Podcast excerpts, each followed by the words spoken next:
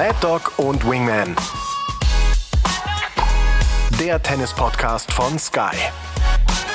Mit Michael Stich und Patrick Kühnen.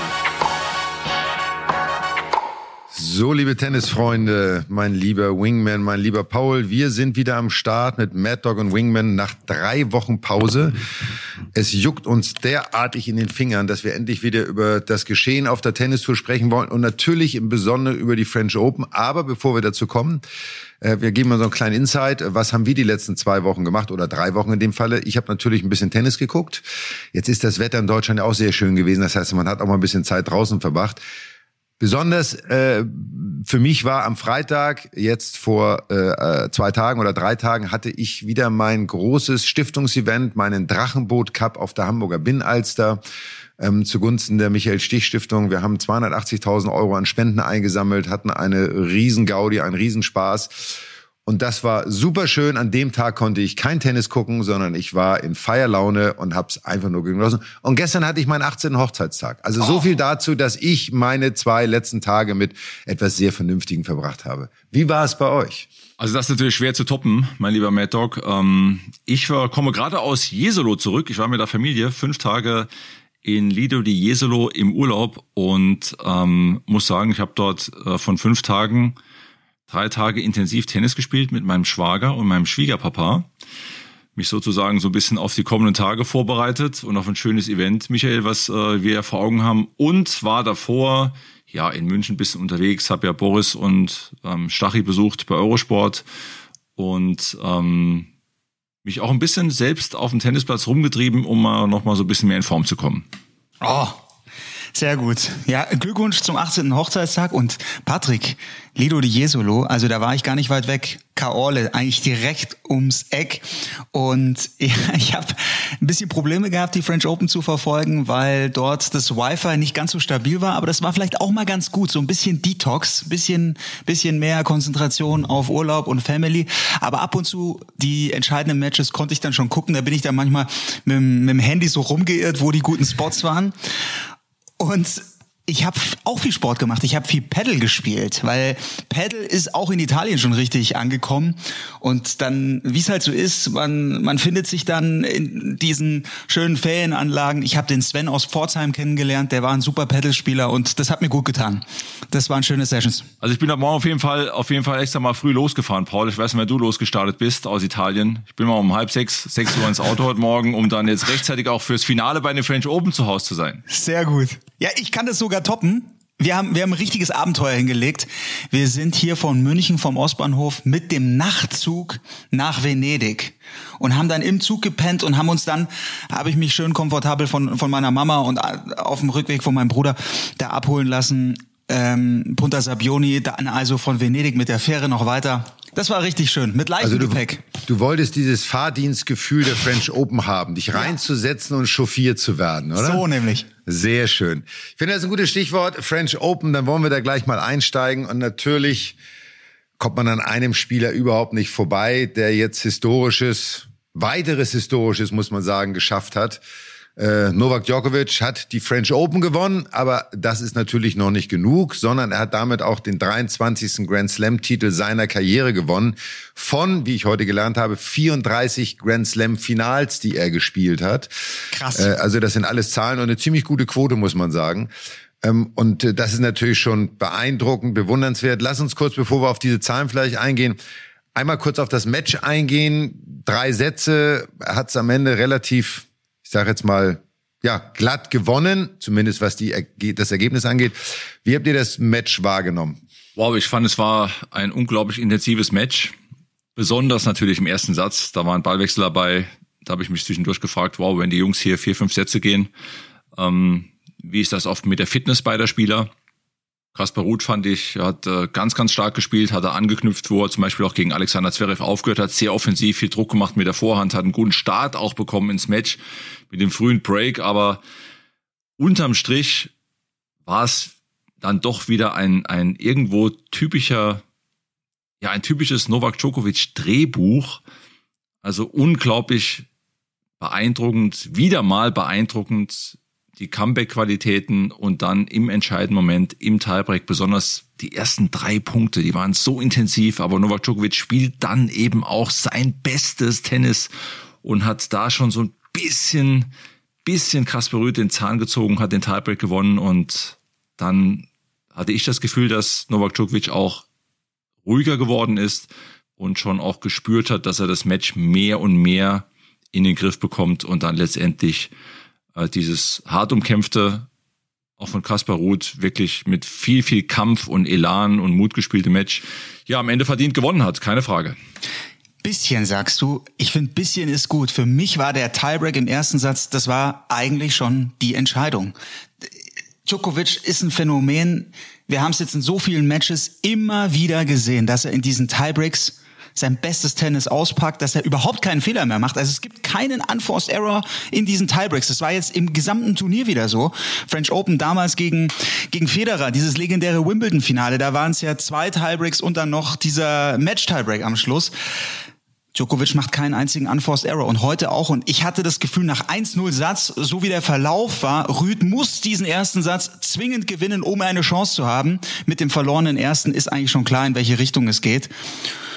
Und ja, bin ich erstmal gespannt, ob ihr das auch so seht. Und bei Rüd fällt mir halt auch auf diese Satzbilanz gegen die ganz Großen, gegen Nadal, Djokovic, hat er jetzt hier 0 zu 18 Sätze stehen. Was machen wir damit? Wenig gewonnene Sätze, könnte man sagen. Also ich finde, äh, ich teile total eure Meinung, was den Matchverlauf angeht. Ähm, man hat, glaube ich, im Laufe des Matches aber auch gesehen, dass Novak sich auf eine etwas andere Taktik eines Kasper Rüth, auch ein bisschen längere, höhere Bälle zu spielen, sehr schnell eingestellt hat. Eine Fähigkeit, die den meisten anderen Spielern umgekehrt fehlt. Ein Schlag, den Novak heute perfekt gespielt hat und auch das war, fand ich, ein bisschen eine Neuerung neben seinem normalen Spiel. Er hat unglaublich viel Vorhand-Cross ähm, und auch schnelle Vorhand-Crossbälle und auch relativ kurz gespielt. Also nicht nur immer lang, sondern hat das erste Mal sehr intensiv auf Winkel gespielt und gerade auf die Vorhand von Kasper Rüth auch ähm, hat er sich mit Sicherheit vor viel Gedanken gemacht. Für mich war eigentlich dieses Match, und jetzt komme ich mal wieder so ein bisschen auf die mentale Seite, schon vor Beginn des Matches entschieden, wenn ich mir die Kommentare von Kasper Rüth angehört habe, nämlich dass er schon ganz glücklich ist, im Finale zu sein und dass er sich emotional so ein bisschen versuchen wird, runterzufahren und dass es ja schon ein großer Erfolg ist und er wird abwarten, was passiert. Da bin ich halt immer so als ehemaliger Spieler, sage ich, das ist einfach die falsche Einstellung. Ich bin mir sicher, wenn du Novak fragen würdest, wird er sagen, wenn ich das Ding verliere, dann, keine Ahnung, ähm, schwimme ich durch die Seine nach Hause, nach Serbien irgendwie als Strafe. Und das beschreibt aber auch den Unterschied zwischen Novak, Rafa, die gespielt haben oder die jetzt noch da sind, und auch dem Rest der Spieler diese mentale Bereitschaft, an sich zu glauben und auch über einen Punkt hinwegzugehen. Und das hat ein Kaspar Rüth heute toller Kämpfer, toller Fighter, toller Spieler, toller Mensch, alles drum und dran. Aber ich glaube, das ist genau dieser Unterschied. Und nicht nur bei Kaspar Ruth, sondern eigentlich diese French Open bei all den anderen jungen Spielern, die ihr, wir auch auf dem Zettel hatten, die, muss man sagen, fast durchweg enttäuscht haben. Aus meiner Sicht heraus. Aber würdest du es zum Beispiel vergleichen mit dem Finale gegen Nadal in Paris? Was die Einstellung angeht? Oder was die Aussagen vorher angeht? Von Kaspar Ruth jetzt? Ja. Mhm. War ja auch sehr glatt damals. Ja, ne? ja, es ist am Ende genauso. Es ist, man hat das Gefühl, es ist, und jetzt hat Kaspar Ruth ein schlechtes Jahr hinter sich. Also er hat ja insgesamt kein gutes Jahr gespielt für seinen Anspruch, so. Und dann ins Finale zu kommen, ist für ihn schon so, ach Mensch, jetzt bin ich wieder da, wo ich gewesen bin ähm, und äh, das macht mich schon super glücklich. Und es ist nicht mehr die, dieser letzte Schritt zu sagen, die, das macht mich nicht glücklich, sondern es gibt nur ein einziges Ziel und gar nicht, dass er deswegen gewinnen muss, das hat damit gar nichts zu tun, aber es ist so diese Bereitschaft, nicht das Turnier zu Ende sein zu lassen, bevor der letzte Punkt gespielt ist. Und ich glaube, da ist er mental noch in der Situation, dass er da noch zulernen kann, zumal er sein drittes Grand Slam Turnier gesp äh, Finale gespielt hat. Also ich glaube, also ich habe das Match ja auch gesehen. Ich fand, ich habe die Aussagen vor Matches nicht so wahrgenommen wie du. Ich fand schon, dass er im ersten Satz schon sich sehr bemüht hat, auch Druck zu machen, auf Angriff zu spielen, offensiv zu spielen und sah für mich schon so aus, dass er auf der Jagd ist nach dem Titel, besonders im ersten Satz. Nach dem ersten Satz sah es bisschen anders aus, weil Novak Djokovic dann sicher war und das Match mehr und mehr in die Hand genommen hat. Aber so gerade der Auftakt, der erste Satz, die Herangehensweise bis zum Frühen, bis, bis letztlich der Satz gespielt war, war der schon extrem heiß. Ja, aber das, aber das auch nicht falsch verstehen. Das eine hat mit dem anderen zu tun. Der ist total heiß. Der will das Ding um jeden Preis gewinnen. Das steht völlig außer Frage. So, das ist sein ultimatives Ziel.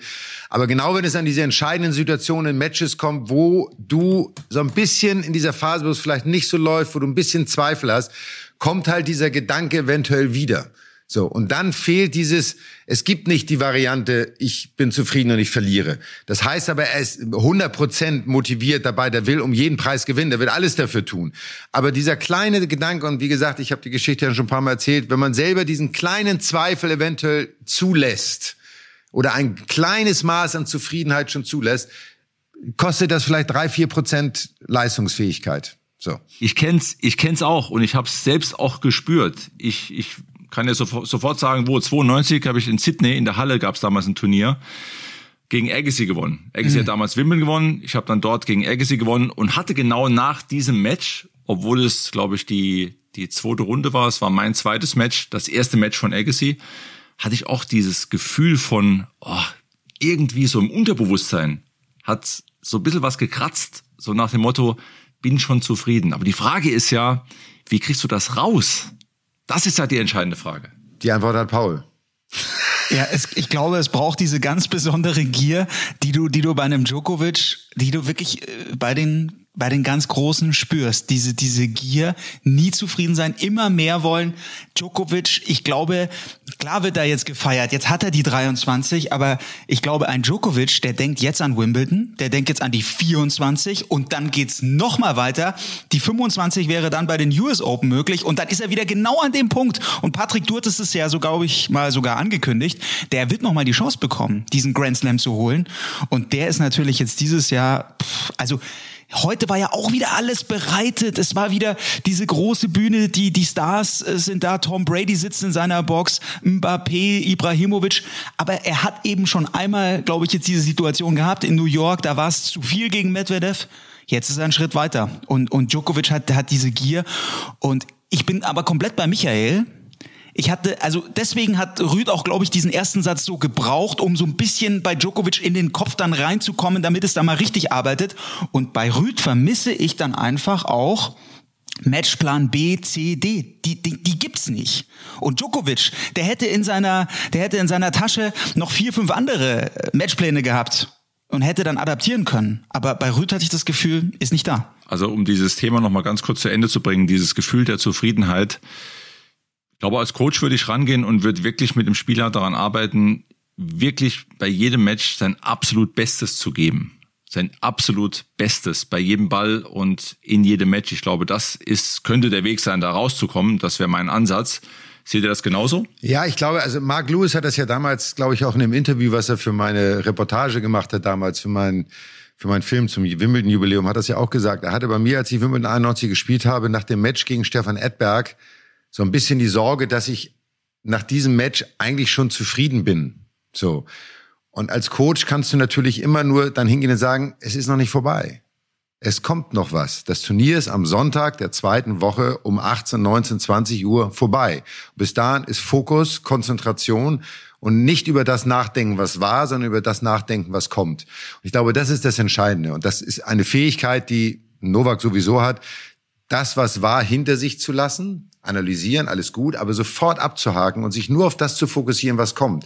Das vor dir liegende Ziel ins Auge zu nehmen. Und da gibt es nur, wir haben es in anderen Podcasts schon gesagt, es gibt nur eine Variante. Verlieren ist keine Option. Hm. Es darf keine Option sein. Und deswegen darf es auch diese Zufriedenheit nicht geben, etwas erreicht zu haben, vermeintlich, was ein potenziell zufriedenstellen könnte. Und das ist eine Frage der Einstellung. Wie sehr, wie du gesagt hast, Paul, wie sehr will ich etwas? Und sie, wie sehr bin ich auch bereit, diesen nächsten Schritt zu gehen? Wie sehr glaube ich auch an das, was ich erreichen kann? Das ist auch ein ganz wichtiger Faktor. Glaube ich da wirklich dran? Visualisierung, ja. So, und das ist äh, natürlich, wenn du schon 22 Grand Slams gewonnen hast, dann weißt du, dass du auch den 23. gewinnen kannst, so.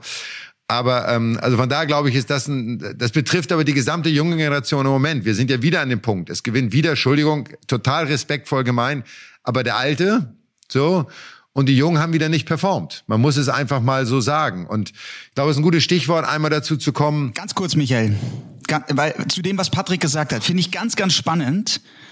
der Coach, als Coach würdest du sagen, gib bei jedem Ball dein Bestes. Ich will das nochmal einfach aufgreifen und ja, so drüber nachdenken. Ich glaube, das ist für bei Grand Slam Tennis wirklich nochmal eine ganz besondere, komplexe Situation. Ich glaube, wenn wir uns auch Alcaraz anschauen, da ist auch jeder Ball so intensiv und ich glaube, das ist vielleicht manchmal dann doch nicht die richtige Herangehensweise. Man muss vielleicht auch manchmal dann vom, vom Mindset ein bisschen weggehen. Komme komm ich, komm ich sofort rein. Ich, also ich würde mich auch nicht festlegen auf bei jedem Ball. Ist dann vielleicht auch übertrieben, aber im Match.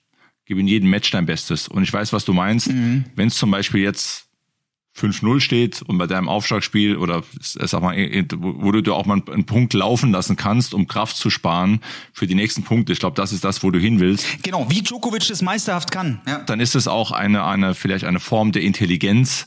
Ähm, wann lasse ich auch mal vielleicht zwei, drei Punkte an einem Spielstand laufen oder lauf mal nicht zum Stopp ne, in, in der Situation, wo ich mir es auch mal erlauben kann und konzentriere mich dann wieder auf die entscheidenden Punkte, die ich spielen muss. Also es geht darum, im Match sein Bestes zu geben. Und da gehören natürlich viele verschiedene Dinge dabei, wenn wir gerade beim Grand Slam über drei, vier, fünf Sätze sprechen. So, da gibt's ganz viele verschiedene Situationen, in die die Spieler kommen, Spielerinnen natürlich auch kommen. Und es gilt ja alles dafür zu tun, dass ich am Ende als Sieger vom Platz komme. Und die Situationen verändern sich und da insgesamt sein Bestes zu geben, wäre, denke ich, ein, ein guter Weg. Ich finde, da ist Kaspar Rüth also, weil du es auch gesagt hast, Patrick, ich finde, er ist schon einen deutlichen Schritt weiter gewesen jetzt als letztes Jahr. Und er hatte seine Möglichkeiten in diesem Finale. Aber irgendwas fehlt mir auch. Gut, das ist aber dann auch sein Charakter. Das ist auch, finde ich, diese Ausstrahlung, die, die er hat. Mir fehlt irgendwie da sowas Giftiges. Mir fehlt so eine Gier. Ich traue es einfach einem Holger Rune oder einem Carlos Alcaraz, dem, dem traue ich das viel mehr zu, dass die dann diese ganz großen, die, die, die großen Jungs schlagen. Aber wir müssen vielleicht nochmal diese, diese spezielle Situation Grand Slam herausstellen. Einen Djokovic Best of Five zu schlagen. Ich habe mir das bewusst auch nochmal angeschaut, so die, die letzten Jahre. Wer hat eigentlich Djokovic bei einem Grand Slam in, in so einer Situation geschlagen? Außer jetzt ein Nadal. Das war eben nur Medvedev. Nur Medvedev in diesem US Open Finale, wo Djokovic wirklich mental äh, überfordert war auch. ja. Und ansonsten hat in den letzten Jahren Djokovic die ganzen Jungen, Michael, so wie du es gesagt hast, im Griff gehabt. Gut, Zverev mal, US Open Halbfinale, fünf Sätze, aber er gewinnt die Dinger dann eben auch am Ende und hat ja. auch auf die richtigen Antworten, muss man auch Richtig. dazu sagen. Also jetzt im Match ähm, will ich auch nochmal betonen, also Kaspar Ruth, finde ich, hat schon sehr stark an seiner Vorhand gearbeitet, macht er deutlich mehr Druck als vielleicht noch in der letzten Saison und hat sicherlich auch sein Bestes heute gegeben, keine Frage. Aber Novak Djokovic war, je länger das Match gedauert hat, mehr und mehr einfach auch dominant und mhm. hat das Match mehr und mehr an sich gerissen und hat dann auf die ja auch guten Bälle von Kasper Ruth die richtigen Antworten gehabt und in entscheidenden Situationen und das zeichnet ihn eben aus, spielt er noch mal ein anderes Level, ist von der Fokussierung her, so habe ich das Gefühl, so nehme ich es wahr, noch mal eine Stufe intensiver, präsenter und das spürt irgendwo auch der Gegner und er gewinnt dann eben diese ganz entscheidenden Big Points, so wie heute im Finale. Ja, absolut. Das jetzt vielleicht als Abschluss von mir dazu. Also ich glaube zum Beispiel, so ein bisschen Widerspruch, was ihr gesagt habt. Ich glaube, dass jeder auch in Kasper Rüth im Finale sein Bestes gibt. Ich glaube, da gibt es keinen Zweifel dran. Ja. Nur die mentale Situation, die ein jeder Spieler erlebt, nimmt dir natürlich immer wieder Prozente von deiner potenziell besten Leistung, die du bringen kannst, immer wieder weg. Obwohl du das Beste versuchst, bist du nicht in der Lage, dein Bestes dann abzurufen. Und nicht, weil du nicht willst, sondern weil du faktisch nicht kannst. Und ein Novak und andere Spieler sind halt in der Lage, in diesen Phasen trotzdem Risiko zu gehen und vielleicht auch manchmal gewisse Dinge zu erzwingen, weil sie halt diese mentale Situation genauso erleben. Jeder erlebt das. Aber sie haben dafür eine Lösung potenziell, um im Match zu bleiben und verlieren vielleicht nicht zehn Prozent ihrer Leistungsfähigkeit, sondern vielleicht nur fünf Prozent. So und sind bereit, Risiken zu gehen, auch mal drei Bälle in den Zaun zu schlagen. So ein Kasper Rüth als Platzhalter für viele der jungen Generation nehmen sich zurück und spielen nur noch 80 Prozent ihres Potenzials, aber spielen immer das Gleiche. Es kommt keine Variable dazu, die sie da rausholen könnte, weil sie dann nichts falsch machen wollen. Und das ist die Bereitschaft zu akzeptieren, Risiken, wenn ich verliere, verliere ich sowieso. Sag mal, ob ich jetzt 6-2, 6-2, 6-2 oder 7-6, 7-5, 7-6 verliere, spielt am Ende keine Rolle. Weil verloren ist verloren. So erinnert sich am Ende kein Mensch mehr dran. Und das ist spannend, dass da noch A, Novak hundertmal mehr Erfahrung hat. So, auch genau in dem Aspekt, den du genannt hast. sprechen wir jetzt vielleicht gleich drüber, weil das betrifft auch die junge Generation, dieses Thema Erfahrung im Best of Five. Wir haben es in einem unserer Podcasts angesprochen. Es wird auf der ATP-Tour kein Best of Five mehr gespielt. Das heißt, mhm. die junge Generation spielt es überhaupt nicht. Dann kommen sie zum Grand Slam und sind gefordert, Best of Five zu spielen. Und aus meiner Sicht sind ganz viele, in diesem Jahr besonders im Wimbledon, ganz viele wirklich daran auch gescheitert. Also nehmen wir doch mal. Ja, genau, in Paris jetzt. So. Also ähm, Bedingungen waren nicht einfach, es war viel Wind, es war heiß, es war warm. Ich fand die Zuschauer dieses Jahr sehr interessant in Paris, so das, was man am Fernseher verfolgen konnte. Ähm, aber wer von den Jungen, die ihr auch auf dem Zettel hattet, Taylor Fritz, Yannick Sinner, ich, äh, Auger Aliassim, haben doch alle früh verloren und haben die Erwartung nicht ansatzweise erfüllt, oder? Ja, also Holger Rune, finde ich, hat äh, auch finde ich trotzdem auch ein starkes Turnier gespielt. Fällt mir jetzt positiv ein, absolut. Absolut.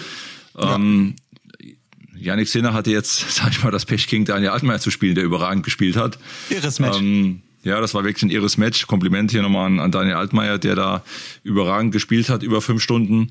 Ähm, ja, also man, man spürt einfach, und ich glaube, da haben wir alle drei die gleiche Meinung, ausnahmsweise mal, ähm, dass gerade bei Grand Slams, Paul, du musst schon schmunzeln, bei Grand Slams Best of Five die Erfahrung, besonders jetzt bei Novak Djokovic, weil er es eben schon so oft gespielt hat, weil er es so oft erlebt hat, so oft erfolgreich gespielt hat, alles schon erlebt hat, ähm, diese Erfahrung einfach Gold wert ist und er sich diese Erfahrung natürlich auch äh, bewusst ist, sich diese Erfahrung zu nutzen macht und dazu aber auch sein unbändiger Wille, seine Gier nach diesem Grand Slam-Titel eine Wahnsinnsenergie, sein Antrieb ist. Und mhm. ähm, wir haben jetzt zwei Grand Slam dieses Jahr gespielt. Es steht jetzt noch Wimbledon an, dann kommen die US Open. Also man muss ja bei, auch bei diesen beiden kommenden Grand Slams sagen, man muss Novak Djokovic gerade in dem, was wir jetzt besprechen, als Top-Favorit formulieren. Mhm.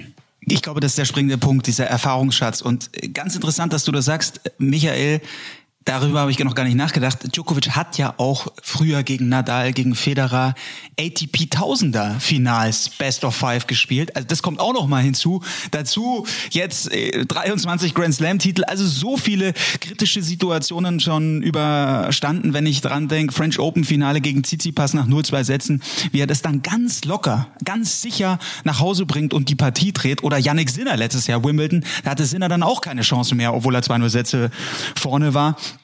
Das ist wirklich krass bei Djokovic, aber jetzt müssen wir natürlich reden über dieses Halbfinale gegen Alcaraz. Weil wenn man das erstmal auf dem Papier sieht, wir haben im Vorfeld ja auch gesprochen, Alcaraz war, glaube ich, da waren wir uns schon einig, unser Favorit Nummer eins. Ich habe von dem geschätzten Kollegen Markus Götz, Götzi, haben wir eine Rüge bekommen, der hat gesagt, ihr habt Djokovic gar nicht genannt. Ich glaube, den haben wir einfach konsequent vergessen in unserer Vorschau für die French Open. Natürlich ist der Djokovic immer, immer ein großer Favorit für, für jedes Grand Slam Turnier. Aber Alcaraz war unser Top-Favorit und er ging auch als Favorit in dieses Halbfinale gegen, gegen Djokovic rein, so wie er sich präsentiert hat gegen Musetti in, in der Runde zuvor oder auch gegen Tsitsipas. Das war ja Wahnsinn, wie der gespielt hat. Aber jetzt die Frage an euch. Alcaraz gewinnt diesen zweiten Satz, gleicht aus nach Sätzen. Intensives Match. Djokovic war, war besser drin, kam, kam besser rein. Und dann fängt's an, so früh zu krampfen. Alle dachten, jetzt geht's richtig los, jetzt kommt hier der, der, der größte Klassiker, das Match des Jahres. Und dann wurde der Stecker gezogen. Hattet ihr in eurer Karriere schon mal Krämpfe wegen der Nerven? Also das war ja ganz klar eine mentale Geschichte. Das war jetzt, dass sich dann auf den Körper ausgewirkt hat. Kennt ihr diese Situation? Also äh, die Aussage zu dem, es war ganz klar eine mentale Geschichte, finde ich sehr gewagt, weil das wissen wir natürlich nicht, aber es hatte okay. den Anschein, das so. Ich kann das beurteilen. Ich habe es erlebt in äh, Davis Cup gegen Argentinien in Buenos Aires. Da habe ich das entscheidende Match gegen Martin Heite gespielt äh, und das war am fünften Satz. Ich glaube, ich war mit Break vor und ich habe äh, Krämpfe in der Hand bekommen. Und so ging es ja bei Alcaraz auch los. Mein Daumen ja. hat gekrampft und ich konnte meine Daumen, ich konnte den Schläger nicht mehr festhalten und mein Daumen war immer wie um den Schlägergriff gewickelt quasi und ich musste ihn immer wieder aufbiegen sozusagen. Ähm, und das war rein nur nervlich. Dann zu wenig getrunken wahrscheinlich, also all die Faktoren, die dazukommen. Bei Carlos Alcaraz war es dann ja gefühlt ein Ganzkörperkrampf. Also genau. da ging dann ja an allen Stellen überhaupt gar nichts mehr. Das, also ich muss auch dazu sagen, ich glaube, ich kann mich nicht erinnern, ich will nicht sagen, dass es passiert, ich kann mich nicht erinnern, dass ich jemals in einem Match Krämpfe in den Beinen bekommen habe. Ich kann mich wirklich nicht erinnern, dass mir das jemals passiert ist. Okay. Ähm, und dass so etwas passiert aus mentaler Sicht ist schon erstaunlich, muss ich sagen. Kann man daraus nicht ableiten, dass ein Novak Djokovic bei den Grand Slams, sag ich mal, doch einiges auslöst bei seinen Gegnern, die gegen ihn spielen im Match. Nicht nur, dass sie natürlich wissen, dass sie körperlich an ihre Grenze kommen, sondern dass von vornherein auch klar ist, dass Novak Djokovic bei einem Grand Slam in Best of Five zu schlagen einem alles abverlangt und da von Haus aus schon mal im Unterbewusstsein sich gewisse Dinge abspielen, die vielleicht auch bei einem Spieler wie Carlos Alcaraz dazu führen, in Summe, dass sowas passiert, was man vorher nicht äh, vor Augen hatte, mit dem man gerechnet hat oder hätte. 100 Prozent. 100 Prozent bei Alcaraz, und das fand ich auch große Klasse von Alcaraz, hat das genauso in der Pressekonferenz danach zugegeben. Er hat gesagt, er war so nervös vor dieser Partie, hat sich da so Gedanken gemacht und ist einfach nervös in die Partie reingekommen und hatte das Gefühl, das hat so eine Intensität, die Ballwechsel kosten ihm so viel Kraft. Er, er hatte auch am Anfang nicht das Rezept gegen Djokovic, kam, kam natürlich auch nicht so durch und ja, er wurde, er wurde ja, ich dachte nach diesem Wahnsinnsballwechsel, der Ballwechsel des Turniers, dass sich da was löst, da hat er dann auch gelacht, aber wir haben so viel in diesem Podcast über die Freude am Tennis geredet, so viel. Und ich hatte das Gefühl, in diesem Match konnte Alcaraz darauf nicht zurückgreifen. Alcaraz funktioniert aus meiner Sicht nur mit dieser Freude am Tennis. Die braucht er. Das ist, das ist für sein Spiel essentiell. Und Djokovic hat es geschafft mit seiner Aura und auch weil, weil's, weil die Situation Best of Five gegen Djokovic, ihn, ihn auf dieser großen Bühne zu haben als Gegner, das war zu viel. Und er hatte nicht, er hatte nicht die Lust. Es war für ihn zu, zu sehr Arbeit. Und dann ging's in den Körper rein. Ja, da ist, das ist genau dieses Zusammenspiel mit Sicherheit. Und ähm, man hat ja auch Ende des zweiten Satzes, obwohl er ihn dann gewonnen hat, gesehen, wie zerfahren das Spiel von Alcaraz eigentlich war. Er war im Break vor, hat das Rebreak bekommen, dann hat er wieder einen Break gemacht, hat komische Bälle gespielt, komische Fehler gemacht, dann hat er wieder einen Superball gespielt. Äh, da war schon sehr viele Höhen und Tiefen dabei und ich glaube, das, was ihr sagt, ist mit Sicherheit alles richtig. Dazu kommt natürlich noch die Erwartungshaltung von außen so wie wir ihn als Favoriten gesehen haben, hat ihn natürlich die gesamte Welt als Favoriten gesehen. Endlich die Wachablösung im Herrentennis. Endlich ist da einer, der Novak Djokovic Paroli bieten kann. Und wenn er das annimmt, was er ja anscheinend getan hat, dann lähmt es dich. Das ist genau das, was wir über Kaspar Rüth eben gesagt haben, ist genau das gleiche Prinzip, was da passiert. Du nimmst das an, es ist in deinem Kopf und es kostet dich ein gewisses Maß an Leistungsfähigkeit. Und bei ihm hat sich das dann halt in diesen Krämpfen geäußert und diesem gesamten Zusammenbruch des Körpers eigentlich. Wobei, und da stelle ich jetzt mal die Frage in den Raum, es wird ja gerne, in diesem Fall war es glaube ich nicht so, aber es wird ja immer gerne gesagt, von, auch von den Moderatoren oder Kommentatoren, dass sie es großartig finden, dass ein Alcaraz dann das Match zu Ende spielt und nicht aufgibt. So, was habt ich habe da eine Meinung zu, die behalte ich jetzt erstmal für mich, aber was ist da eure Meinung? Ist das respektvoll? Naja, ich denke, als Spieler, solange du ein Funken Glaube hast, dass du das Match gewinnen kannst, spielst du natürlich weiter. So, jetzt können wir genau darüber diskutieren, ob Alcaraz ein Funken Hoffnung hatte oder nicht. Und das, glaube ich, ist müßig darüber zu diskutieren, weil er ist ein Spieler, der natürlich alles versucht, auch wenn er Krämpfe hat, um zu gewinnen. Auch da in dieser Situation versucht noch sein Bestes zu geben, auch wenn das natürlich dann weit weg ist von dem, was er grundsätzlich zu leisten vermag. Aber das wäre so meine Antwort auf deine Frage, Michael. Ich bin komplett bei dir, Patrick. Ich habe auch ein Beispiel dazu.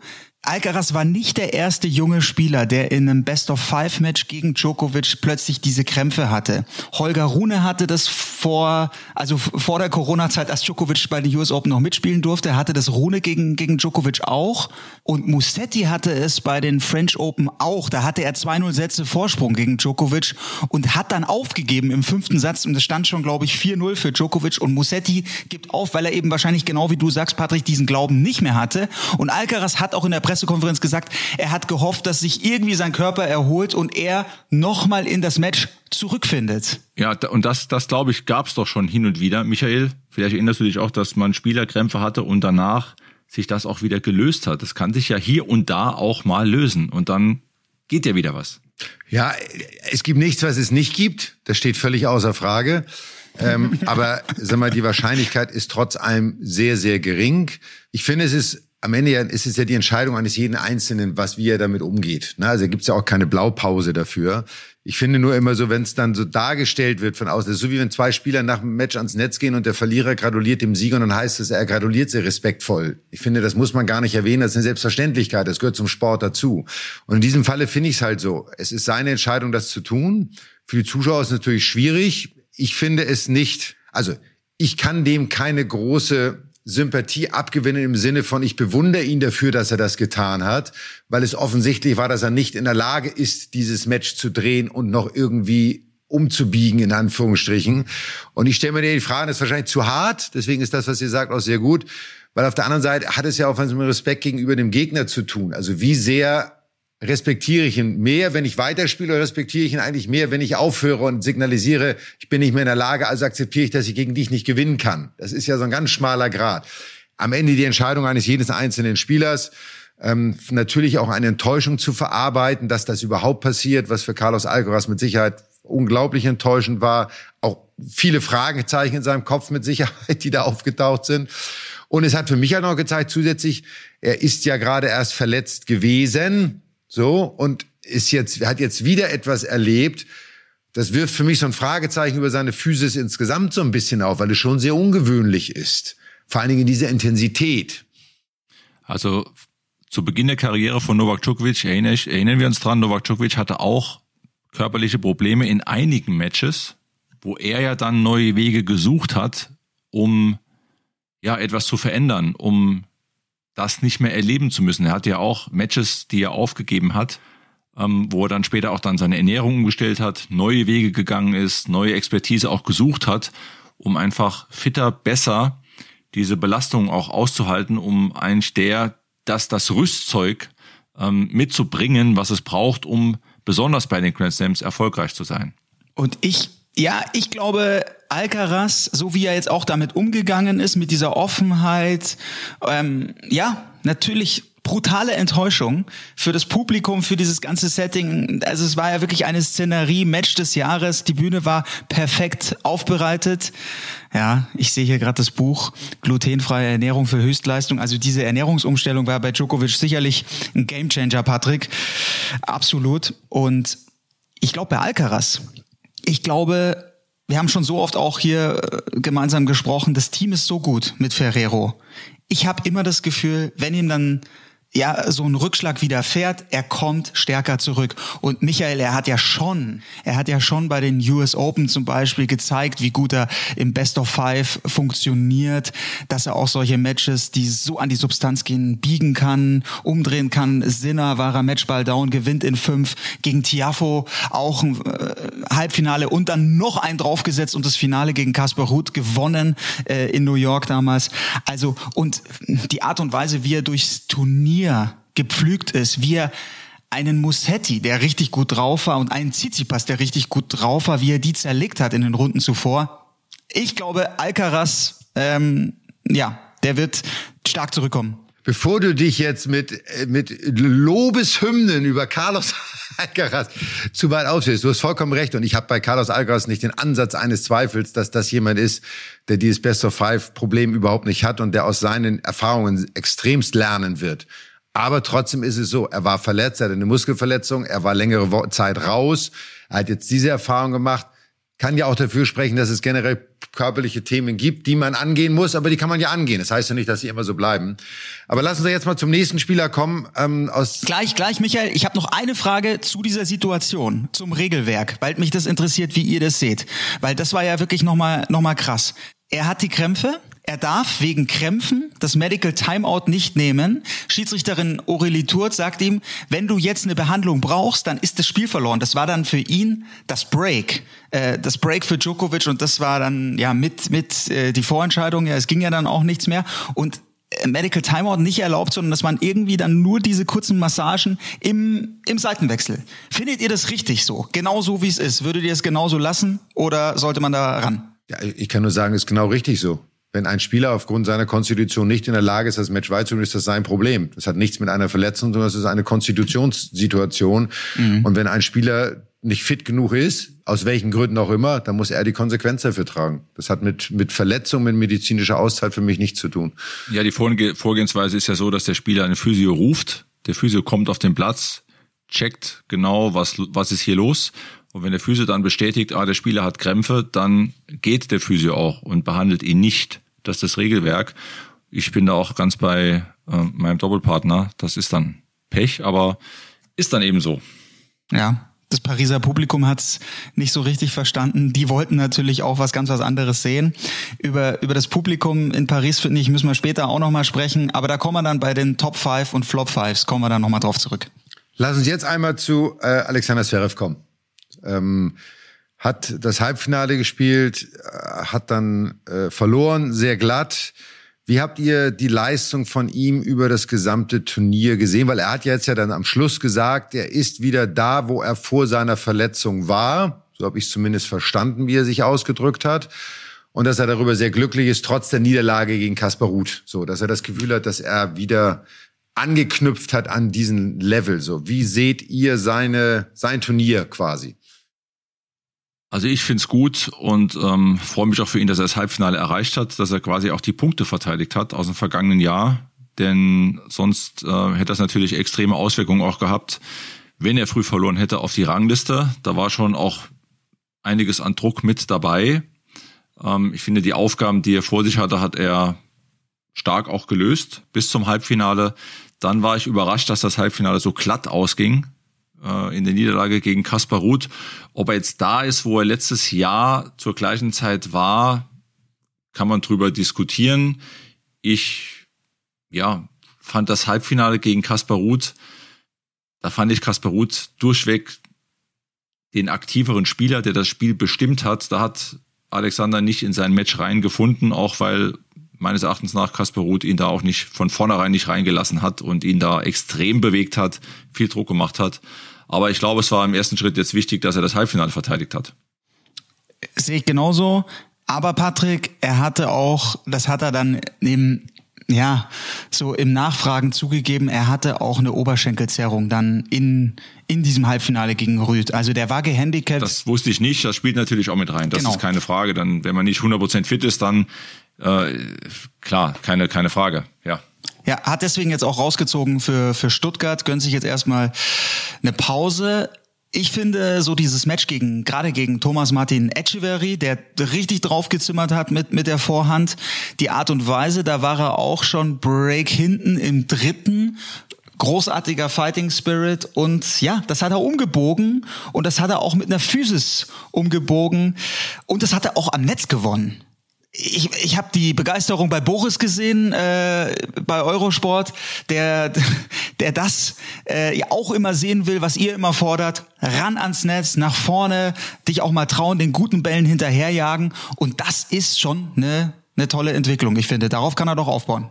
Wenn man das Ganze ein bisschen weiter aufmacht, er kam jetzt ja mit, mit keiner überragenden Sandplatzsaison nach Paris, wissend, dass er auch den Druck hat, die Punkte verteidigen zu müssen, zu wollen aus dem Halbfinale zuvor ich finde, gemessen an den Umständen hat er ein starkes Turnier gespielt. Und ich finde auch, dass das Halbfinale für ihn ein ganz, ganz wichtiger Schritt war in Paris, um auch jetzt darauf aufzubauen für die kommenden Wochen. Also ich sehe das wie, ich freue mich auch für ihn, dass er das Halbfinale erreicht hat. Ähm, was ich halt in den ersten Runden sehr beobachtet habe oder denke beobachtet zu haben, ist das, was wir immer gesagt haben, dass er diesen Spaß verloren hatte. Und du hast ihn in den ersten Runden mal wieder sich anfeuern sehen, mal lachen sehen beim guten Ball, mal schmunzeln sehen irgendwie. Also er hat eine Form der Spielfreude entwickelt. Und ich habe mich dann auch gefragt, nachdem er das erste Match auf dem, äh, auf dem äh, Philippe Chatrier gespielt hat, ob das auch so ein bisschen für ihn dieser Knotenlöser war. An den Ort, wo er die schlimme Verletzung erlitten hat. Er musste da irgendwie wieder hin, um auch vielleicht befreiter zu sein, um vielleicht auch wieder freier Tennis spielen zu können. Trotz allem, und da bin ich auch dann trotzdem kritisch, er hat eine Bombenauslosung gehabt, muss man einfach so sagen, im Verhältnis zu anderen. So, ja, Tiafo ist ein tougher Competitor, ohne Frage. Nur alles andere als ein Sandplatzspieler. Echeverry sehe ich ein bisschen anders. Ist so ein bisschen wie die Spieler, die wir von den Argentiniern hatten, wie Mancini, wie Martin Reit. Das sind immer ganz hart fightende Gegner. Aber wenn du einen guten Tag hast, tun sie dir nicht weh und dann kannst du sie auch schlagen, dann musst du sie auch schlagen. So, das hat er getan. Egal, ob er jetzt 100% bestes Tennis spielt oder nicht. Ähm, und das, was du gerade gesagt hast, äh, Paul, mit, ja, er hat auch eine Oberschenkelverletzung, da stellen sich mir halt die Nackenhaare auf, ne? Muss ich dir ganz ehrlich sagen. Weil wenn ich so ein Match spiele und ich spiele, dann bin ich fit. Und dann verliere ich, dann gehe ich vom Platz und sage, mein Gegner war besser. Aber ich kann nicht nach dem Match mich hinstellen und sagen, Hat er aber ich auch will gesagt. ja die. Nee, er hat gesagt, ich will die Leistung meines Gegners nicht schmälern, Ja. aber ich war nicht ganz fit. Ja, mehr kannst du die Leistung deines Gegners nicht schmälern, wenn du das sagst. Dann sage ich's nicht. Dann behalte ich's für mich. Oder ich spiele nicht, weil ich verletzt bin, was auch völlig legitim ist. Aber es gibt, und es gibt, da ist er nicht der Einzige, es gab auch zu unserer Zeit immer wieder Spieler, die dann nach dem Match sagen, ja, ich konnte nicht meine volle Leistung, ich war ja verletzt. Ich kann, ich kann das nicht nachvollziehen. Ich habe da auch kein Verständnis für, ganz ehrlich. Ähm, man muss das nicht erwähnen, man muss akzeptieren, dass man eine Entscheidung getroffen hat, auf den Platz zu gehen, nicht 100% fit und muss die Niederlage akzeptieren. Man muss dafür keine Erklärung liefern. Ganz ehrlich, weil das ist eine Form, eine Ausrede und das stößt mir wirklich sauer auf, weil es genau die Leistung des Gegners schmälert. Es nimmt etwas weg von einer großartigen Leistung von Kaspar Rüth, die er gebracht hat. Und das finde ich nicht, ich ganz persönlich nicht respektvoll. Das macht man nicht. Aber wirklich ganz persönlich meine Einschätzung. Ich will da eine Kontra von dir hören, Paul. Ja. Ja, es war eine Nachfrage und dann, äh, er hat erst so ein bisschen rumgedruckst und dann, äh, ich glaube, er wollte es ursprünglich nicht erzählen und dann, ja, er hat, er hat einfach, glaube ich, sich nicht so frei bewegen können und das ist, Kaspar Rüth ist einfach, es ist ein ein Spieler auf Sand, der mit seinem Spin das Spiel ja auch so an sich reißen kann oder be beziehungsweise es so so physisch machen kann und Zverev hatte nicht die Möglichkeiten dann, hatte nicht die Durchschlagskraft, hatte nicht die, die Power in der, in der Offensive, um, um da irgendwie was auszurichten, war chancenlos. Wobei im zweiten Satz hat sich Zverev, finde ich, schon sehr gut bewegt und hat Okay. auch wirklich, hat sich, hat auch wirklich gut gegengehalten. Man muss einfach nur sagen, Kaspar Rüth hat diesen Tick schneller gespielt, variabler gespielt. Und dann im dritten Satz kommt sicherlich auch die Enttäuschung. Dann hast du vielleicht eine kleine Verletzung, dann hast du eh noch so ein bisschen, jetzt bringt's eh nichts mehr irgendwie. Aber das fand ich nicht, nicht angemessen dem respektvollen Umgang seines Gegners mit, dass man es dann erwähnt. Ähm, aber ansonsten, klares Fazit, er hat ein tolles Turnier gespielt, das wird ihn mental unglaublich nach vorne bringen und es wird ihm helfen, jetzt auch auf diesem Weg weiterzugehen. Ich sehe ihn auf meine Eingangsfrage, ich sehe ihn noch nicht da, wo er vor seiner Verletzung war bei den French Open. Also ich finde, da ist er doch noch ein ganzes Stück von weit entfernt. Ähm, wobei er einer der wenigen Spieler ist, die zum Beispiel Best of Five ja kein Problem mit haben. Alexander ist ja einer, der spielt auch fünf Stunden und sechs Stunden. Das interessiert ihn physisch ja überhaupt nicht. Und das ist sicherlich ein Plus, was er hat. Aber ich wünsche ihm jetzt genau, dass er auf diesem Weg weiter ist und dass er weiter Spaß am Tennis hat und das auch als Motivation mitnimmt. Vor allem, weil er keine Punkte zu verteidigen hat. Jetzt kann er voll auf Ja, Angriff spielen. jetzt geht's jetzt los. kann er nach oben klettern in der Rangliste. Und deshalb glaube ich, war dieses, dieses Zumachen dieser Punkte, dieses Halbfinale bestätigen, die Punkte halten, glaube ich, eine ganz, ganz wichtige Station für ihn. Und gut, dass er das erreicht hat. Und jetzt geht's auf Angriff nach vorne in die nächsten Wochen. Dann lass uns doch, bevor wir zu den Top und Flops kommen, Paul, was du gerne äh, dann gleich nochmal machst, lass uns einmal kurz zu den Damen kommen. Ja, unbedingt. Weil ich finde, da ist auch Außergewöhnliches passiert. Äh, mit einer I- Iga Swiatek, die das dritte Mal die French Open gewonnen hat. Ihr viertes Grand Slam insgesamt, soweit ich das richtig weiß. Ja, ja. Jünger ist mit ihren vier Grand Slam Siegen als eine Serena, Williams es war, als sie ihre vier, ersten vier Grand Slams gewonnen hat. Was ich sehr beeindruckend finde, ist, sie hat vier Grand Slam Finals gespielt und hat vier Grand Slams gewonnen. Ist auch eine sehr mental beeindruckende Leistung. Und sie hat auch gerade im Finale wirklich in den entscheidenden Phasen, wo sie im letzten Jahr so ein bisschen geschwächelt hat, mal, wenn es drauf ankam, hat sie, finde ich, wirklich großartiges Tennis gespielt, oder? Also mir hat ihre Präsenz durchweg im Finale unglaublich gut gefallen. Wir haben ja schon angesprochen, dass sie auch mit einer Mentaltrainerin, zumindest bei den großen Turnieren, reist und schon sehr, sehr lange mit äh, dieser Mentaltrainerin ja auch arbeitet. Also ganz, ganz starker Erfolg, war sehr bei sich, Körpersprache, da hat alles gestimmt, aber ich muss gleichzeitig auch echt sagen, Carolina Muchova hat mir auch sehr gut gefallen. Die hat wirklich beherzt gespielt, angegriffen, oft am Netz, hat den Weg in die Offensive gesucht, hat was probiert und hat dann auch wirklich dazu beigetragen, dass dieses spannende, dass dieses Finale so spannend war. Aber hier ähm, äh, Iga Swiatek, überragende Athletin und auch am Ende dann mental enorm stark, auch bei den Big Points. Es war ein ganz, ganz tolles Damenfinale. Ja, Äh, sehe ich natürlich ganz genauso. Zwei Stunden 50, hochintensiv und am Ende zieht's Sviontek und Muchova muss man halt eben auch sehen. Die hat eine wirklich große Verletzungshistorie, viele Rückschläge gehabt und dann schlägt die im Halbfinale Sabalenka, die in Topform da reingeht und das war auch das war ein richtiger Riemen. Drei Stunden 17 gegen Sabalenka. 7-6, 6-7, 7-5 und hat dann aber noch die Körner, um gegen Sviontek, die, also Sviontek, wie die auch reihenweise, wie hat man das bei euch genannt? Waren das auch Bagel oder Donuts? Diese diese Null, ja, oder einfach nur äh, Monokel? Monokel. Also, ich habe ein Bild. Monokel hab, ist ja, habe ich noch nie gehört, Paul. Monokel. hab, hab ich schon mal gehört. Und ich, ich habe ein Foto gesehen von Sviontek, da hat sie so ein, so ein Tablett mit lauter Bageln drauf. Weil die, die ist ja die Meisterin der, der Null. Äh, was die da verteilt, es erinnert mich teilweise ein bisschen an Steffi, an Steffi Graf. Geht's euch auch so? Ja, ich finde, sie ist, was ich bei auch spannend wie Patrick gesagt hat, diese Präsenz, die sie diesmal auf dem Platz hatte, keine Selbstzweifel, nicht mit sich hadern, was wir bei ihr im letzten Jahr ab und zu mal gesehen haben. Sie ist auch in Tränen ausgebrochen bei Matches, wo sie dann irgendwie nicht ihre Leistung gebracht hat. Mhm. Und diesmal, du sagst das mal so schön, Patrick, sie war total bei sich. So. Und das hat mich sehr beeindruckt. Äh, Carolina Mucher hat mich beeindruckt, weil sie hat mich so ein bisschen an Ange Jabeur erinnert von der Art des Spiels her. Weil auch eine sehr, variabel spielende, unglaublich lockeren Arm, so unheimlichen Zug am Schläger, tolle Technik, auch, auch Tennistechnik wirklich dahinter. Ach, super Wolle ist auch gespielt, ne? Also. Ja, also, also ganz toll zu sehen. Tolle Athletin. Also es war eine Augenweide, auch mal wieder eine Überraschungsspielerin im Finale zu haben, die auch beherzt an diese Situation rangegangen ist. Man hätte sie irgendwie gegönnt. Am Ende hat die bessere und konstantere Spielerin gewonnen. Ähm, also von da war es für mich auch, ich habe es auch nicht alles gesehen, aber viel gesehen. Tolles Damenfinale, hat mich auch wirklich beeindruckt. Wir sind ja immer begeisterter von den Mädels da äh, und tolle Matches haben wir gesehen im letzten Jahr auch, muss man wirklich sagen. Und es macht unheimlich viel Freude, das zu sehen, dass die junge Generation da jetzt auch wirklich auch da den Sport nochmal auf einen anderen Level hebt. Und was mich bei den Mädels, muss ich auch mal sagen, wirklich beeindruckt ist, die spielen schnell. Mhm. Dieses Aufgetippe, Entschuldigung, wenn ich das nochmal erwähne, dieses Aufgetippe von dem Ball vorm Aufschlag mit 12, 15, 18 Mal, das machen jetzt ja nicht nur zwei, das machen jetzt ja gefühlte zehn Spieler mittlerweile.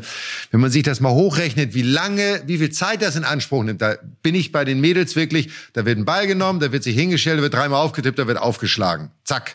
So. Schätze ich sehr, gefällt mir sehr gut. Ich sehe dich, Michael, Michael, ich sehe dich, ich sehe dich, ich sehe dich so ein bisschen mit so einem Blick in die Vergangenheit. Wenn das ein Spieler gegen dich gemacht hätte, 15, 16 Mal aufgedippelt, wärst du irgendwann zum Seitenwechsel, hättest du mal was getrunken und wärst nochmal zurückkommen zum Return. So stelle ich mir das genau. ungefähr vor. Oder ich hätte mir einen Stuhl geholt, hätte mich hingesetzt und hätte abgewartet. Genau. Irgendwie so. Keine also Ahnung. ich muss so. echt sagen, das Darmfinale fand ich, äh, hat richtig Spaß gemacht. Hut ab. Also die Mädels haben da großes Tennis gespielt. Ja. Michael, du warst wahrscheinlich ähnlich genervt wie, wie Kyrgios. Äh, so, du willst ja auch äh, am liebsten nur 10 Sekunden zwischen, zwischen den Ballwechseln. Und natürlich noch die Frage, wie hieß es bei dir? Dir? Sagst du immer Bagel oder Donut?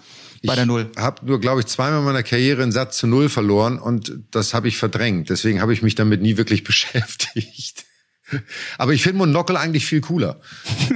also, weil Monokel ist ganz klar, das kann nur eine Null sein und beim Bagel hast du halt den Doppelbagel, das ist dann 6-0, 6-0 sozusagen, das finde ich viel cooler. Mhm. Genau. Was sagt ihr denn ganz kurz noch bei den Damen noch? Ähm, ein Thema, was ja eher so auf politischer Ebene war, was sehr stark diskutiert wurde, war Anja Sabalenka ähm, mit ihren Aussagen. Lassen wir die vielleicht mal stehen oder bewerten sie gar nicht.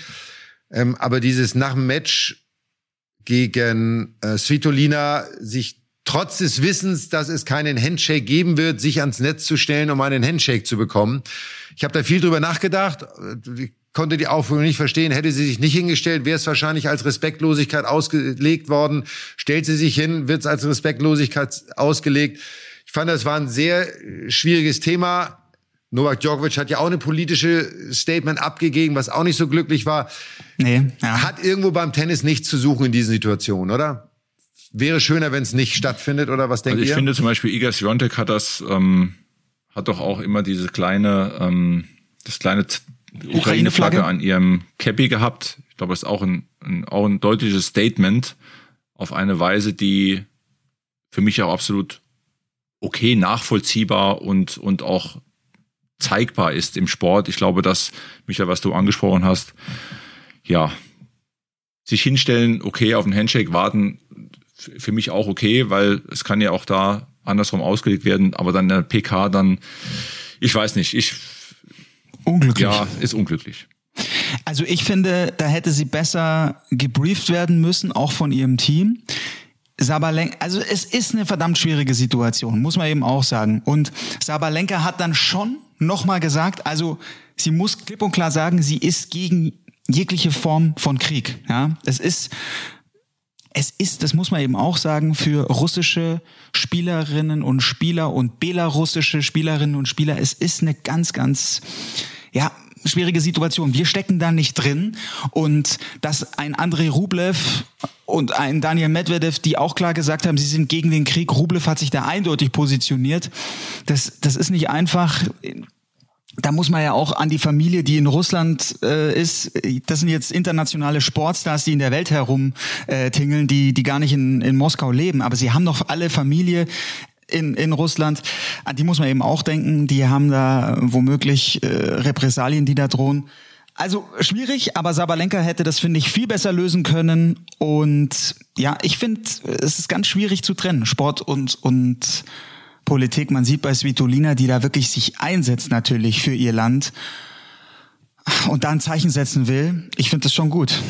Ich finde das genau richtig. Ja, ich finde es auch gut. Ich finde es auch, ich finde es auch wichtig und wir haben das ja auch schon mal besprochen. Du kannst Sport und Politik in der heutigen Zeit nicht mehr trennen. Ich glaube, in unserer Zeit war das genau. einfacher genau. möglich. Heute werden Sportstars auch als Vehikel genutzt in Social Medias, um Politik zu machen. Und wenn es in die eine Richtung geht, muss es auch in die andere Richtung gehen können. Ich fand es sehr unglücklich. Ich fand auch Sabalenkas Verhalten, auch die Aussagen, die sie getroffen hat, sehr unglücklich und nicht klar irgendwie so. Aber es liegt an den Governing Bodies, wie wir so schön sagen, an den Tennisverbänden, wem auch immer, das daraus zu machen, was daraus gemacht werden muss oder was sie daraus machen wollen. Aber es ist umso schöner zu sehen und vielleicht auch genau das nochmal ganz schön, dass es dann das Finale bei den Damen gab, was es gab und nicht weil sie, die haben es sowieso sportlich verdient, aber dass zumindest die Diskussion nicht stattgefunden mhm. hat. So, und das mhm. war, glaube ich, nochmal eine ganz gute Beruhigung der Situation in Paris. So. Lass uns jetzt einmal zu den Tops und Flops, Top 5, Flop 5 kommen. Ähm, mit was fangen wir an? Mit den Flops, oder? Fang mit den Flops an. Du fängst an, Paul. Du wolltest die Kategorie. Wir Unbedingt. haben uns hoffnungsvollerweise darauf eingelassen und du schießt los.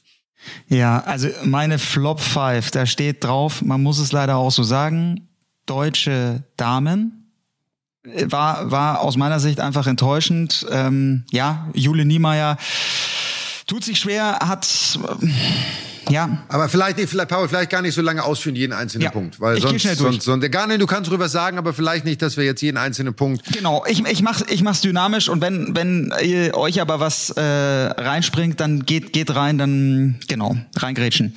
Ich habe aufgeschrieben, deutsche Damen, Regelwerk ich finde die Disqualifikation von der Japanerin Mio Kato habe ich gesehen im Damendoppel ganz unglücklich, wie das wie das gelaufen ist. Ähm, da finde ich muss man noch mal noch mal ran. Umso schöner war, dass sie mit Tim Pütz im Mixed gewonnen hat. Das ist dann auch bei den Top 5, kommen wir gleich dazu.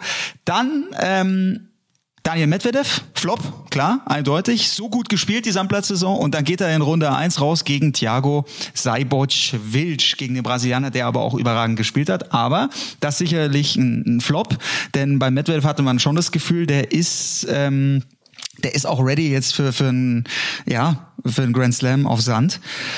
Dann äh, Thiago Seiboc-Wilsch, weil ich ihn erwähnt habe, der ist noch drauf mit mit seinem Agenten. Da hat er nämlich den deutschen Journalisten, den Kollegen Yannick Schneider, unter Druck gesetzt, weil der auf einer Pressekonferenz nach diesem Sieg gegen, gegen Medvedev nachgefragt hat, auch zu den häuslichen Gewaltvorwürfen, die es gibt.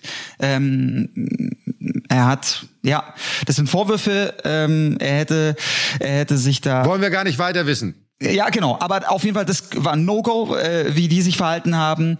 Und ja, dann auch so ein bisschen die fehlende Gleichberechtigung. Letzter Punkt, ähm, Herren, Damen. Ansetzung Night Sessions. Fand ich irgendwie unglücklich. Ähm, war nur einmal ein Damenmatch in der Night Session angesetzt. Äh, sehr, sehr häufig Sascha Zverev, interessanterweise, auf dem, auf dem Chatrier. Also das war irgendwie komisch. Dann lass mich Flop noch ergänzen. Also ich bin bei dir, Medvedev. Äh, ich nehme die Zuschauer. Ich fand das französische Publikum dieses Jahr extremst gewöhnungsfähig. Ich habe es nur selber, wir haben es ja Patrick als Spieler erlebt. Die Franzosen sind nicht einfach, aber ich fand es dieses Jahr, das war nochmal eine Ebene darüber, über das, was wir bis jetzt erlebt haben. Fand ich nicht angenehm. Ähm, mhm. Die Night Session insgesamt finde ich sehr fragwürdig, was die Spielansetzung und die Dauer der Matches bei den Herren angeht.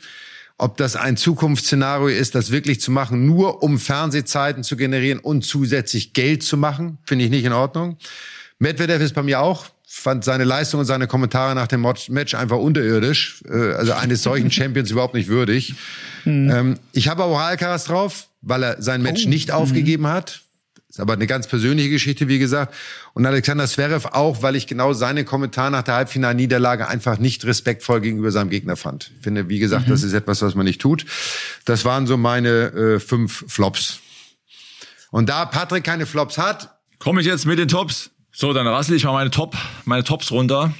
Ähm, Paul, du hast schon angesprochen. Tim Pütz, Mixed Champion bei den French Open mit seiner Partnerin Miyu Kato. Die beiden haben sich ja beim Sign-In quasi erst gefunden, weil sie beide mit ihren ursprünglichen Partnern nicht reingekommen wären. Also sozusagen eine Zufallspaarung, die zum Titel gekommen ist. Ganz, ganz starke Leistung. Dann auch sehr erfreulich Andy Mies Doppel-Halbfinale mit seinem Partner, Partner Matwei Mittelkop. Ähm, Kravitz Püß, äh, Kravitz Pütz, so ist richtig, knapp raus im Viertelfinale gegen die Sieger, mhm. Dodik und Krajcek. Ähm, das nur am Rande. Dann Ganz knapp. auch ein absolutes Top-Ereignis. Tokito Oda, 17 Jahre aus Japan, gewinnt als jüngster im Wheelchair die French Open seinen ersten Grand Slam Titel widmet diesen Titel seinem Idol Shingo Kunieda, auch aus Japan, der 28 Mal erfolgreich war bei den Grand Slams. Und dann finde ich noch auf jeden Fall erfreulich David Fix bei den Junioren dritte Runde erreicht, Ella Seidel bei den Juniorinnen mitgespielt, leider erste Runde raus. Und dann will ich noch erwähnen, das tolle Match von Daniel Altmaier gegen Yannick Sinner. Finde ich großartig. Dann mache ich mit dem Top weiter. Altmaier ist bei mir auch genau aus dem Grunde dabei tolle Leistung, auch jetzt gerade mal beim Grand Slam wieder mal. French Open liebt er sowieso weiterzukommen. Game Monfils, muss ich sagen, das Match, was Monfils gespielt hat, 4-0 oh. hinten im fünften, irgendwie seine Abschiedstournee in Paris, auf dem Nebenplatz, gleiche Nacht wie Altmaier, nee, wie, wie, ähm, na, wie Yannick Hanfmann an dem Abend, wo er gespielt hat. Die Matches mhm. liefen parallel und Yannick Hanfmann hat ja auch im fünften Satz seine erste Runde nach 1-4 Rückstand im fünften gewonnen. Also irgendwie tolle, tolle Emotionen. Ich hatte Alcaraz auf den Flop, ich habe ihn auch auf der Top, weil ich finde, dass er zu diesem Turnier einfach unglaublich viel Esprit, äh, Flair dazu beiträgt, durch seine Art zu sein, ist er für diesen Sport eine unglaubliche Bereicherung. Alexander Zverev habe ich auch trotzdem als Top, weil ich ihn auch wiederum auf der anderen Seite finde, dass er ein gutes Turnier gespielt hat, sich wieder rangekämpft hat. Also das ist sehr positiv zu werden. Und Iga Swiatek, weil sie einfach ähm, wirklich toll, tolle Leistung, hat auch ist dabei, Rekorde aufzustellen, die man gar nicht hoch genug äh, bewerten kann. Also wir ergänzen uns sehr, sehr gut. Ich habe nur noch, ähm, also ich habe die die meisten Punkte habe ich eben auch. Ich habe noch Luc Apui draufstehen. Finde ich eine ganz schöne Geschichte. Franzose, der war sowas von weg vom Fenster. Also wirklich tragisch. Der hatte eine Depression, Schlafstörungen, Alkoholismus. Also kurz vorm Karriereende und jetzt kommt er durch die Quali, wird vom Publikum getragen, von diesen Franzosen und da spürt man, da hat man schon in der Qualifikation gemerkt, was für eine Kraft die französischen Tennisfans da haben und dann hat er auch noch die erste Runde gewonnen und also auch ganz süße Bilder mit, mit seiner Tochter. Ähm, ja, das war was fürs, fürs Herz. Und das kurz ergänzen, Entschuldigung, Paul. Ja. Der hat in der Quali gegen seinen Erstrundengegner schon in der letzten Quali-Runde gewonnen. Der ist Lucky Loser und spielt gegen den in der ersten Runde wieder. Richtig. Also es sind ja. manche Dinge, die auch passieren, die kann die man passen. gar nicht so schreiben. Ja, Juri Rodionov, der, der Österreicher war es, genau. Also das war wirklich eine, eine, eine tolle, verrückte Story. Und da bin ich auch gespannt, wie es mit Luca Pui jetzt weitergeht. Und ich habe lustigerweise, und da können wir jetzt gleich nochmal abschließend diskutieren, auch bei den Tops das französische Publikum mit drauf bei mir. Ich finde, ich kann es verstehen, Michael. Die waren teilweise drüber, aber ihr kennt mich jetzt auch ein bisschen. Ich will dann halt so, ja klar, fürs Fernsehen und auch so ein bisschen für die Würze. Ich mag's gern salty. Ich, ich mag das, wenn das Publikum sich auch so ein bisschen einmischt es ist in Paris extrem, weil ich habe immer das Gefühl, die wollen eine Rolle spielen. Die wollen auch im Match so ein Faktor sein. Und das ist manchmal dann auch äh, echt hart und auch unfair teilweise. Aber es macht natürlich schon Spaß. da hast du vollkommen recht. Das ist wieder ganz anders als bei den anderen Grand Slams. Ähm, sie sind einer der wesentlichsten Faktoren, die ein solches Turnier zu dem machen, was es ist. Das steht außer Frage. Und wir haben es selber erlebt, Patrick. Die Franzosen waren immer laut. Ich habe den Children's Day mal erwähnt. Wenn du an dem gespielt hast, dann wolltest du eigentlich nur so schnell von der Anlage, wie du gekommen bist, irgendwie. Das gehört dazu. Man muss sich darauf einlassen. Man muss das auch annehmen und damit klarkommen. Aber ich fand auch heute im Finale und auch bei anderen Matches diese Zwischenrufe, dieses Stören zwischen ersten und zweiten Aufschlag, das hat Überhand genommen. Es sind immer nur ganz wenige vereinzelte logischerweise und das nicht das Publikum allgemein. Aber da wäre es schön, wenn man so ein bisschen an das ja, an, an den Anstand appellieren könnte, egal für wen ich bin, und sie sollen Partei ergreifen, in jedem Fall, aber so ein bisschen das Fairplay nicht aus dem Auge verlieren. Und das fand ich dieses Jahr rein am Fernsehen ein bisschen drüber. Ja, ich hatte auch beim Match von Alexander Zverev auf, bei der Rückkehr auf Chatrier, als sie Alexander Zverev wirklich, finde ich, auch toll empfangen haben. Ich auch gefragt, jetzt schließt sich hier so ein bisschen der Kreis. Es ist der Platz, wir haben das eben kurz diskutiert, auf dem er sich so schlimm verletzt hat gegen Nadal im Halbfinale vergangenes Jahr. Und jetzt kommt er dorthin zurück. Und irgendwie hatte ich das Gefühl, dieses Match hat ihm wahnsinnig gut getan. Die Rückkehr auf diesen Platz hat ihm wahnsinnig gut getan. Nochmal zurückzukommen auf Chatrier mit dem Publikum und irgendwie hatte ich auch das Gefühl, dass er da so diese, diese Jacke, wenn man es so formulieren will, als Metapher, der nicht, nicht optimal verlaufenden Sandplatzsaison bisher, dass er alles abgelegt hat und dass er wieder irgendwie eingetaucht ist in, in diese Identität, Top-Ten-Spieler und nochmal so ein bisschen was mit, mitgenommen hat aus dem vergangenen Jahr sogar in diese Turnierwoche in diesem Jahr. Also da hat's für mich das Publikum eine positive Rolle gespielt. Ähm, ja, und es, es war in Paris ähm, immer schon challenging, sicherlich sehr anders als in Wimbledon. Auf jeden Fall. Ähm, ja, also das waren, äh, wir haben jetzt ja lange geredet, ne? man muss ja oh, sagen, ja. wir sind ja ähm, Stunde. Aber, aber wir haben alles gestreift und man hat gesehen, wie viel Potenzial diese French Open bei uns alleine geweckt haben, darüber zu mhm. diskutieren. Und wir könnten, wenn wir jetzt am Stammtisch sitzen würden, noch drei Stunden drüber ja. diskutieren über das eine oder andere. Aber wir wollen jetzt, glaube ich, so langsam zum Ende kommen. Wir haben alles äh, theoretisch und praktisch hoffnungsvoll angesprochen, außer Paul hebt den Finger und ja, sagt, da ist noch was. Abschließend genau, was war so euer Moment, wenn ihr zurückblickt? Ist es dann natürlich, ich glaube, für die Tennishistorie wird Djokovic mit dieser 23, mit dem Pokal, das ist der Moment, der am meisten in Erinnerung bleiben wird. Ja, Alcaraz mit den Krämpfen war krass, aber für mich der schönste Moment war irgendwie auch, also mit Luca Pui natürlich, aber Yannick, ja, dass dieses Match Yannick Sinner gegen Daniel Altmaier, wie Altmaier dann am Schluss auch in Tränen aufgelöst ist, Ey, das war das Match seines Lebens bisher, würde ich sagen. Das war unfassbar, äh, wie hoch das Niveau war und wie Altmaier das am Ende auch gezogen hat. Und er hat es auch körperlich gewonnen gegen Yannick Sinner. War äh, eine Riesengeschichte für mich. Ja, absolut. Also ich äh, habe das Match bis zum Ende auch äh, gebannt vom Fernseher verfolgt. Die Emotionen drücken halt eben aus, wie sehr er sich wünscht, nach vorne zu kommen, wie sehr er es auch will, was es ihm bedeutet, auf diesem Platz gegen so einen tollen Gegner auch so eine Leistung zu bringen, die er vielleicht, vielleicht vorher gar nicht selber für möglich gehalten hat, vielleicht auch doch mit Alberto Mancini, Mancini jetzt auch einen Coach an seiner Seite hat. Also er tut alles dafür und ähm, ich hoffe, dass er da viel Kraft mitnimmt. Ich will aber abschließend noch sagen, zu den Top 5, Novak Djokovic müssen wir schon wieder zunehmen. Ne? Oh ja. Mann. Also mein den, lieber Mann. Den haben wir ja quasi als Top ja. 1 schon anfangs gefeiert, sozusagen. Also er ist natürlich, also er ist das Maß aller Dinge. Er hat wieder unter Beweis und dazu, das haben wir noch gar nicht erwähnt, er ist der älteste, der älteste Spieler, der jemals bei dem French Open gewonnen hat. Er ist ein paar Tage älter als äh, Rafa Nadal im letzten Jahr war. Äh, und auch das ist noch wieder ein Rekord für die Geschichtsbücher. Was ich am schönsten fand, und äh, das als Abschluss von meiner Seite dazu, dass bei der Siegerehrung Yannick Noah den Siegerpokal übergeben habe, der Sieger der French Open von vor 40 Jahren. Wir kennen Yannick, ähm, ein super Mensch, ein super Typ, der mit Tennis überhaupt nichts mehr am Hut hat, der seiner Musik aufgeht. Ich glaube, der gar nicht mehr weiß, wie ein Tennisschläger aussieht, geschweige denn, was man damit macht. Aber die Menschen in Frankreich verehren ihn immer noch für das, was er damals erreicht hat. Und das war einfach ein unheimlich schönes Bild zu sehen. Auch seine Zurückhaltung und trotzdem auch der Respekt, der ihm entgegengebracht worden ist. Das genieße ich dann immer. So, wenn sowas dann auch die Zeit das überdauert und solche ehemaligen dann auch noch die Anerkennung erfahren. Das war so mein schönster Moment. Schönes Schlusswort, mein Lieber. Finde ich auch, oder? finde, das können wir mitnehmen. Mit einem kleinen Ausblick. Natürlich sind wir wieder da nach Halle. Also ja. im Zwei-Wochen-Rhythmus jetzt. Genau. Dann gibt's den Rhythmus, dass wir auch Wimbledon wieder besonders sind, dass wir auch nach der ersten Woche Wimbledon eine Zwischenfolge machen werden und dann auch im Anschluss so. an Wimbledon. Ich habe natürlich noch wieder die Aufgabe, auch wenn ich es eigentlich nicht mehr habe, ich kann nicht ohne meine Freunde vom Backstage Boxengasse wieder anzuteasern und zu sagen, hört da rein. Wir freuen uns wahnsinnig darüber, dass unsere Zahlen bei unseren Zuhörern steigen, aber wir sind noch lange nicht da, wo wir hinwollen. Also, erzählt es weiter. Wenn ihr Spaß dran habt, sagt es jedem, der es gerne hören möchte. Wir wollen dann noch weiter hochkommen.